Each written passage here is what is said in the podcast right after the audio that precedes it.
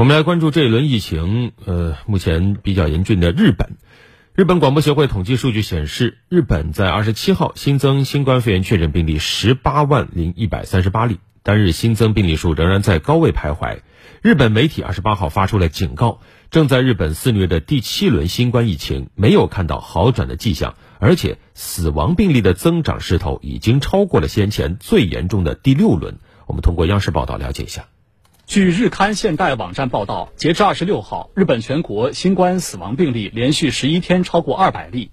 在七月初开始的第七轮疫情中，累计死亡病例不到两个月已经超过七千例，多于第六轮疫情前两个月的五千二百七十七例，呈现前所未有的恶化趋势。日本二十三号报告新增死亡病例三百四十三例，创疫情爆发以来新高。日本第六轮疫情从一月持续至六月。死亡病例累计超过1.2万例。报道说，通常单日新增病例到达顶点后，大约三周新增死亡病例也将达到顶点。在第六轮疫情中，新增病例在二月中旬以后开始减少，新增死亡病例在三月上旬开始走低。日本广播协会统计数据显示，七月下旬以来，日本单日新增病例绝大多数时间超过15万例。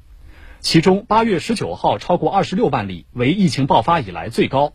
报道援引医学专家的话说：“如果新增病例数两三个月居高不下，将挤占医疗资源，患者得不到妥善治疗，死亡人数将继续增加。而日本第七轮疫情正向这一严峻时期发展。”